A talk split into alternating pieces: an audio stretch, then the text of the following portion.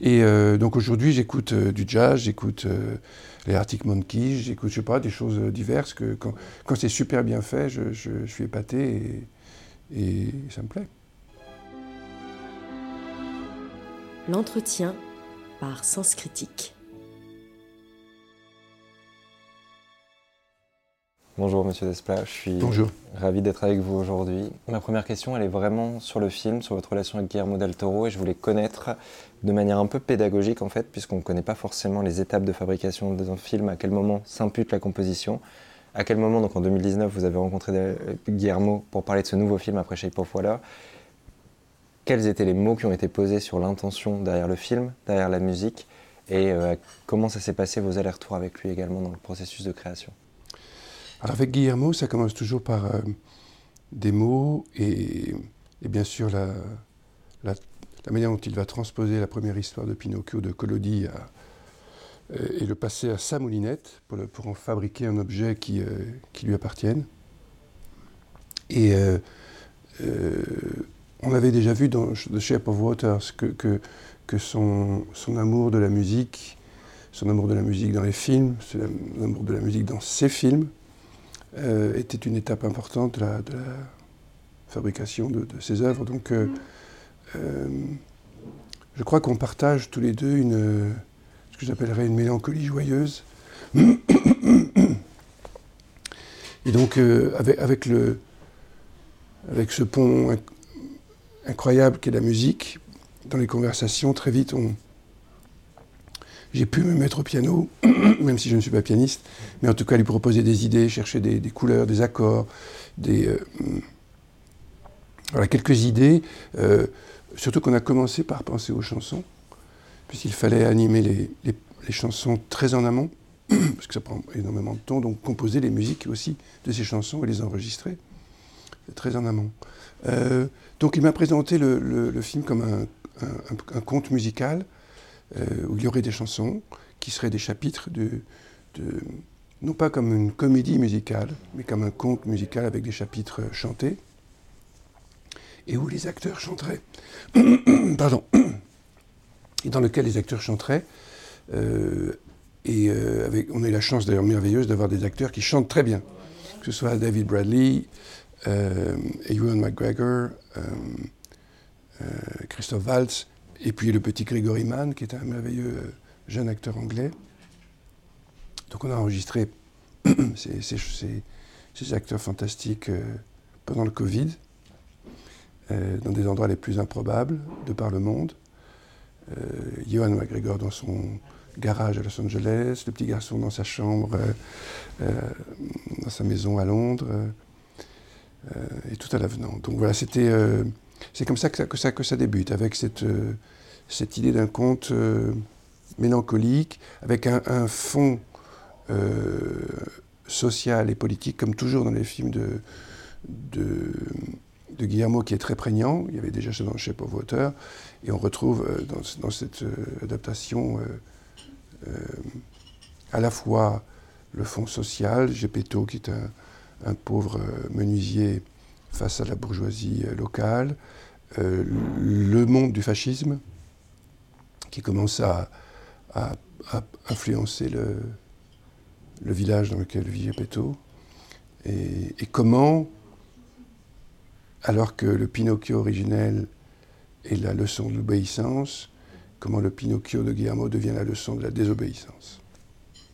Alors oui, donc par rapport à Shape of Water, on avait quelque chose de très chatoyant, de très, euh, très doré, j'ai envie de dire, dans la vibe, dans la vibration. Là, on va reprendre des chants nationalistes, on va avoir un côté où, euh, en fait, il y a aussi le, tra le, tragique de fond qui ressort un peu dans la martialité de la composition.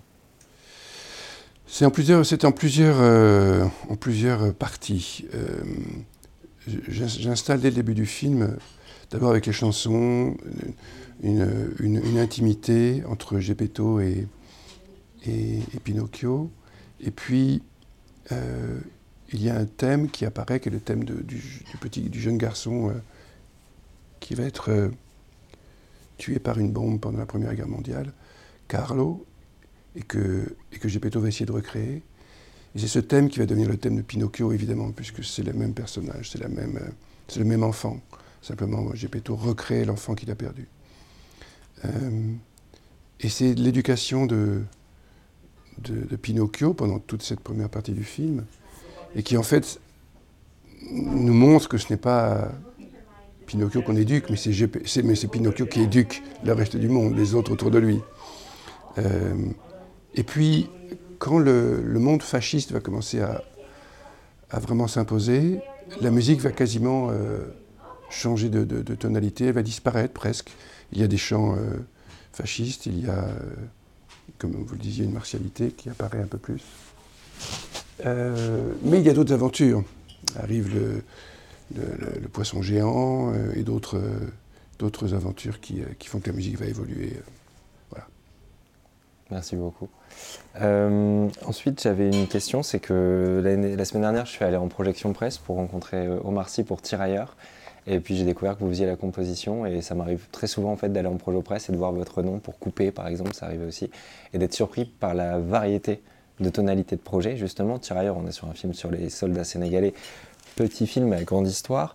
Euh, coupé, on est sur un truc complètement décalé fou. Là, vous êtes là, vous travaillez sur Asteroid City, sur euh, Barbie. Je voulais savoir, je sais que vous avez déjà une éducation partagée entre France et, Los Angeles, Californie. Et comment aujourd'hui, ça se retranscrivait toujours dans votre carrière, ce désir d'alterner à la fois petits et gros projets, et projets français ou projets internationaux eh bien, à vrai dire, le, cinéma que j'ai aimé quand j'étais euh, adolescent, c'était un cinéma extrêmement variés. Euh, on pouvait voir Truffaut, Spielberg, euh, et c'était pas la même chose. On pouvait voir euh, Lucas et, et, Francis Giraud, c'était pas non plus la même chose. Donc le cinéma, ce qui est beau, c'est cette diversité, à la fois cette diversité stylistique, c'est aussi la rencontre des civilisations, puisqu'on va voir un, jour un, film japonais, le lendemain un film italien, euh, un film britannique, euh, un film de Stephen Frears. donc il y a euh, cet amour du cinéma, je crois, qui m'a porté vers, vers la, composition pour, le, pour les films. et, donc j'ai aimé cette diversité-là, de pouvoir aussi utiliser musicalement un jour un, quintet de jazz et le lendemain un orchestre symphonique ou un quatuor à cordes ou, de l'électronique. Et, passer d'un projet à l'autre, c'est ce, qui, ce qui est le plus excitant. sinon, je m'ennuierais tout le monde s'ennuierait à écouter la même musique que j'écrirais en boucle. Euh, et j'ai jamais désiré écrire de la musique de concert, j'ai toujours voulu écrire pour le cinéma. Et ce cinéma, cette diversité que, que j'aime, peut-être, c'est peut-être aussi ma, ma grécité qui remonte, euh, la xénophilie, l'amour de, l'étranger, l'amour de la différence, l'amour qui est très présent, très présent en moi, cette xénophilie. Et euh, pour, le, pour les films français et les films européens, comme ma carrière a débuté aux États-Unis en 2003-2004 avec La jeune fille à la perle, euh, j'ai continué à écrire pour le cinéma français et le cinéma européen chaque année. Euh, c'était difficile parce que je devais beaucoup voyager, faire beaucoup de. un grand écart permanent. Euh, mais je ne voulais pas abandonner le cinéma européen qui m'avait construit, qui m'avait formé, et, grâce auquel j'ai une voix différente à Los Angeles, d'ailleurs. Parce que j'ai apporté une autre, une autre vision musicale que celle que les compositeurs américains euh, ont, même si je les admire et si ils m'influencent aussi. Donc je, suis arrivé à, Hollywood avec euh, un bagage européen et je viens régulièrement. Euh, je reviens régulièrement travailler en Europe avec ce bagage hollywoodien. Et donc, j'ai la chance d'avoir cette, j'ai vraiment beaucoup de chance d'avoir euh, le meilleur des deux mondes. Très bien. Et justement, je disais sur votre biographie officielle sur votre site, vous citiez bah, Star Wars et John Williams comme la première, euh, première claque musicale qui vous donne envie de, tout ça. Euh, j'avais une question un peu, un peu plus méta qui était est-ce que quand vous allez voir des films aujourd'hui, déjà, est-ce que vous avez encore le temps et la curiosité cinéphile d'aller voir des films? Et est-ce que bah, quand c'est d'autres compositions, vous imaginez, il y a un peu un exercice d'imaginer ce que vous auriez pu faire ou j'imagine que vous avez une oreille beaucoup plus attentive que le spectateur moyen. Donc quelle est un peu votre relation à la composition en tant que spectateur aussi? Alors oui, Star Wars, c'était... Euh, oui, parce que John Williams, c'est le dernier des maestros. il a eu 90 ans cette année et je, le vénère et donc je qu'on on, a tous conscience de, ce qu'il a apporté la musique de film. Parce que il a innové tout en, tout en gardant, tout en restant en conversation avec le passé. Il, a, il y a 2000 ans d'histoire de, de, musique mondiale euh, et il l'a étudiée, il l'a comprise, il s'en sert dans, dans, dans, les films, que ce soit dans euh, Geisha, dans, dans, Star Wars. lui aussi a une, une dans une, versatilité absolument géniale. Euh, et, cette, euh, cet héritage, il est, il est, il est, très important. Je pense qu'il ne faut pas l'oublier. Et pourquoi on disait ça? Euh, On était sur oui en tant que spectateur. Ah oui, alors en tant que spectateur. Alors oui, donc en tant que spectateur, je, je euh, bah, j'ai la chance de faire partie de plusieurs académies, donc de recevoir tous les films, d'avoir accès à tous les films. Donc je les vois tous, ou presque tous. Et puis quand on va dans des festivals, euh, euh, on a la chance aussi de voir des films qu'on n'a pas forcément l'occasion de voir dans les salles ou, très difficilement. Donc c'est aussi une, ouverture sur un cinéma plus, plus rare et parfois très beau. donc non, non, bien sûr, je, vois les films. Et quant à la musique dans les films que je la chance de voir. Euh, en fait, je réagirais pas du tout comme vous le, vous posiez la question. En fait, je, pense plutôt à, arriver dans un film complètement vierge, j'essaie de ne rien savoir, de ne rien avoir lu avant, pas avoir écouté de critiques. Je ne veux pas savoir de quoi ça parle. Donc j'arrive dans la salle ou, devant mon écran et je regarde ce film avec euh, le plus de, bienveillance possible et d'ouverture. Et quant à la musique, euh, j'essaye pas de, m'imaginer à la place du compositeur. Je ne fais pas cet exercice-là. En revanche, j'apprécie quand elle est réussie, à tout point de vue, que ce soit parce qu'elle est bien écrite, parce qu'elle est bien orchestrée, parce qu'elle euh, est bien placée, parce qu'elle apporte une émotion supplémentaire, une dimension supplémentaire, une vibration supplémentaire. Et, euh, et je suis content quand, quand c'est réussi. Alors évidemment, quand je trouve que la musique n'est pas très réussie pour toutes ces raisons que j'ai évoquées, que ça ne coche pas toutes les cases, là je suis déçu et, et, je ne m'imagine pas à la place du compositeur, mais j'imagine plutôt qu'il faudrait prendre quelqu'un d'autre pour écrire la musique de ce film. Voilà. Et là-dedans, je trouve qu'il y a un profil très... Pardon, je voulais juste dire que je, je, fais un métier tellement, tellement difficile et à la fois très beau que je suis toujours... Euh, J'aime ma corporation. Je suis toujours euh, triste ou, euh, ou, énervé quand j'entends une musique faible, pas, pas, pas élaborée. Voilà. Ça peut être très simple, mais pas élaborée à tous les sens du terme. que ce soit sur la dramaturgie, comme je disais tout à l'heure, sur le placement, sur l'orchestration. c'est surtout ça qui, peut me décevoir. Voilà. Merci beaucoup. C'est exactement j'en attendais. Curiosité cinéphile et curiosité audiophile aussi, j'imagine. Euh, moi, je, pense à quelqu'un, c'est Trent Reznor et Atticus Ross, donc qui viennent de Nine Inch Nails, qui est un groupe de post-metal industriel, qui aujourd'hui font des compositions pour Luca Guadagnino, etc. Euh, est-ce que vous êtes obligé aussi de garder une, une écoute, un genre de, une veille musicale, où vous êtes vraiment beaucoup plus sur le cinéma, ou vous êtes aussi vous aimez aussi la scène, la musique plus classique hors cinéma? Non, non, j'écoute de la musique. Euh, j'ai jamais été un rocker. C'est, euh, je peux le dire aujourd'hui. j'ai jamais eu de groupe de rock. Quand, quand je jouais dans un groupe, je jouais dans un groupe de, jazz bossa nova, donc euh, ça n'a rien à voir. Euh, j'ai jamais joué de guitare électrique. Si je joue de la guitare, c'est pour jouer de la bossa nova. donc et, j'étais flûtiste, donc j'étais vraiment dans, un monde parallèle. Mais euh, non, non, quand la, quand la, pop est bien faite, j'aime la pop. Voilà, plus que le rock peut-être. Euh, j'écoute pas du tout de variété. Pas, ça n'a jamais été ma, tasse de thé parce que depuis que je suis gamin, je pense. Mais parce que, encore une fois, vous l'avez cité, peut-être l'influence de mes parents, de, musique internationale, de, de, variété américaine, de variété euh, grecque, de choses comme ça. J'écoutais pas tellement de variété française. Je l'entendais bien sûr à la radio ou à la télévision, mais, mais j'achetais pas les disques. Pas, non, ça n'a jamais été mon, ma tasse de thé, mais c'est mon éducation, c'est comme ça. Et euh, donc aujourd'hui, j'écoute euh, du jazz, j'écoute euh, les Arctic Monkeys, j'écoute, je sais pas, des choses diverses que quand, c'est super bien fait, je, suis épaté et, ça me plaît.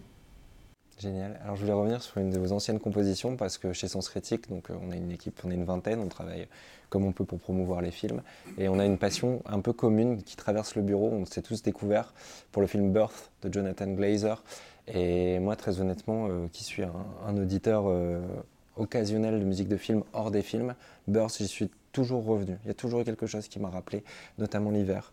Euh, on, voilà, on a une passion commune. Je voulais juste avoir un peu de, contenu ou d'histoire sur le travail pour ce film de Jonathan Glazer, puisqu'il est important pour nous. Alors, c'était une super expérience. C'était un truc unique, je crois, dans, toutes mes compositions pour le cinéma. Je me souviens du rendez-vous à Londres avec Jonathan et et la manière dont il, euh, me présentait le film. Et, je lui ai dit que j'avais très envie de, faire cela, d'écrire la musique, mais, mais, euh, que je n'étais pas sûr d'y parvenir, mais que je n'avais jamais écrit une musique de film, euh, d'un film avec Nicole Kidman, que je n'avais jamais fait ci, jamais jamais fait ça, mais donc il pouvait me faire confiance, mais et il m'a fait confiance. Donc c'était, je, commençais tout juste ma carrière internationale après La jeune fille à la perle, donc c'était un moment important. Mais son film avait une telle euh, esthétique et une telle profondeur philosophique que, qu'il m'a plu tout de suite. Euh, il était associé à l'époque avec un, producteur musical qui s'appelle Peter Rayburn, que je connaissais. Et tous les trois, on s'est enfermés dans mon studio à Paris. Et, euh, et je cherchais, je cherchais, jusqu'à ce que Jonathan m'explique qu'en fait, son film était comme un conte de fées. Lorraine Bacal, la vieille reine-mère, le roi était mort, euh, le prince venait de mourir, mais il y avait des prétendants, d'autres chevaliers dans un château. Vous voyez, on a, transposé cette, histoire comme ça. Et à partir de là, j'ai construit. Euh, j'ai d'abord trouvé le motif euh, des quatre flûtes au piano. Et, et, à partir de ce motif répétitif, qui ne module pas, qui reste en Ré majeur. Ça me permettait d'aller chercher en dessous, dans, tout le registre inférieur aux flûtes, c'est-à-dire les flûtes sont dans l'aigu, et tout le registre médium et grave était libre pour tous les autres instruments, les trompettes, les corps, l'orchestre à cordes, et puis les cordes pouvaient à un moment, bien sûr, rejoindre les flûtes. Euh, donc tout est parti de, ce petit motif de, flûte qui en fait est, aussi un motif plutôt brésilien, avec des rythmes pas du tout réguliers. Euh, et où on retrouve euh, mon influence de la musique brésilienne, euh, des Lobo et de, Jobim. Euh, et, ça s'est construit comme ça. Et puis je faisais. Alors, on, s'amusait à imaginer des, cartes à jouer où apparaissaient les chevaliers, la reine, la princesse. Et donc je faisais apparaître des instruments de manière différente. Les trompettes, c'était un peu le danger des prétendants, les corps, c'était les chevaliers, euh, etc. Et donc c'est vraiment partie d'un jeu, euh, jeu intellectuel et, et d'un partage comme ça. Euh. et on a passé une nuit entière, on ne s'est pas couché, dans mon studio à Montparnasse, je me souviens toujours. et j'avais loué une chambre pour eux à côté dans un hôtel. Ils sont allés s'écrouler à 8h du matin, mais à 8h du matin, on avait terminé. On avait trouvé l'essentiel de, de, la partition. Et, tout le film est en ré majeur, dans cette même tonalité qui ouvre le film, jusqu'à la scène de fin, où il y a cette valse euh, qui, arrive. Euh, euh, non, d'abord, pardon. D'abord, il y a cette élégie sur la plage, avec Nicole Kidman, qui marche sur la plage. Et là, pour la première fois, je vais faire basculer le ré majeur vers ce relatif mineur, si mineur, qui apporte d'un seul coup une densité, un tragique éprouvant. Et on finira le film avec la valse, à nouveau en ré majeur, cette fois la valse, qui est toujours sur le même thème, la même mélodie, mais euh, transformée en valse. Donc c'est vraiment un, déroulé dramaturgique euh, unique dans, ce que j'ai fait euh, jusqu'à maintenant. Et, une expérience merveilleuse. On n'a pas retravaillé ensemble avec Jonathan pour, je ne sais pas pourquoi, pour, des raisons qui, sont les siennes. Voilà. Peut-être qu'il ne voulait pas passer la nuit encore à travailler jusqu'à 5 heures du matin. Bah, merci hein, pour euh, cette, euh, cette inside. Euh, c'est très important pour nous. justement, bah, on parle de Jonathan Glazer. Il y a Under the Skin, c'était Mika Levy qui avait travaillé dessus, qui est très talentueux. nous, on écoute Émile Mosseri. Il y a des nouvelles voix comme ça qui montent. Est-ce que récemment, il y a soit des compositeurs, soit des bandes originales qui vous ont un peu scotché pour, avec votre écoute? Eh bien, je, suis en retard sur mon programme de cette année parce que je n'ai pas encore commencé à regarder les films de l'année. Et donc, je ne peux pas vraiment vous dire. Je, je sais simplement que j'ai des, des collègues que j'admire beaucoup, comme Thomas Newman ou Danny Elfman, euh, euh, Carter Burwell. J'ai hâte d'entendre sa nouvelle partition que je n'ai pas encore entendue. Euh, c'est un nom un petit peu compliqué, j'ai oublié, j'ai pas retenu le nom du film. donc Carter Burwell, et puis. et je n'ai pas encore entendu Fablemans, le nouveau John Williams. Mm, mm, voilà. Donc voilà, ça fait partie des choses que je dois mettre à jour. Là, mais je, je terminer d'écrire une musique hier soir. Donc je peux enfin euh, mettre ça à jour, même si je suis en studio la semaine prochaine, je vais quand même pouvoir entre, entre, deux, euh, entre deux studios euh, écouter ça. Et je crois qu'il y a un film là, j'ai juste écouté la BO, j'ai pas encore vu le film, mais c'est le prochain Todd Field qui s'appelle Tar. C'est Kate Blanchett qui joue. Qui joue une chef d'orchestre, oui. Et j'ai écouté une fois la BO, j'ai trouvé ça assez extraordinaire, je pense. Ouais, je sais pas, j'ai pas encore entendu. J'ai pas encore entendu. Ouais, ça a l'air cool. Euh, ma dernière question, c'est sur quoi vous travaillez en ce moment, sur quoi on peut vous attendre l'année prochaine, et est-ce que parfois vous faites des breaks? Parce que quand j'ai regardé votre CV, c'est quand même tous les ans, tous les ans. Oui, c'est un peu le, le leitmotiv de ma famille. Quand fais-tu un break? Donc le break, euh, c'est difficile. C'est difficile parce que, alors là, j'enregistre le dernier film de Georges Clooney, euh, puisque j'ai écrit la musique de tous ces films depuis 15 ans. Et, euh, et ensuite, j'enchaîne sur, sur, Barbie, Barbie, de Greta Gerwig. Barbie, Greta Gerwig, avec laquelle j'avais fait Little Woman, les filles du Dr. March. Et, euh, et il y a d'autres projets avec euh, Guillermo. Il parle depuis longtemps de faire un Frankenstein. Donc on a aussi ce projet-là, j'espère. Et puis, mais bon, encore faut-il que, que, le film se fasse. En live action, du coup, plutôt En live action, oui. Je pense. Ah oui, sinon, on sera dans 5 ans en stop motion. Pinocchio, il y a quand même 1000 jours de tournage. 1000 jours, j'ai vu, ouais. Incroyable. J'ai vu ça ce, enfin, ce matin. C'est impressionnant, oui. Le millième jour, waouh. Donc, euh, voilà, les, projets. Y a... Et puis, je dois écrire un ballet pour l'opéra d'Oslo. Et puis, je dois. Voilà, donc j'ai plein, plein de choses à Magnifique l'opéra d'Oslo, d'ailleurs. Voilà. Oui, très bon. Donc, j'ai hâte d'enchaîner de, de, de, sur ces nouveaux projets. Et de me tenir occupé, sinon je vais m'ennuyer. Merveilleux, merci beaucoup Monsieur Desper. Je vous en prie.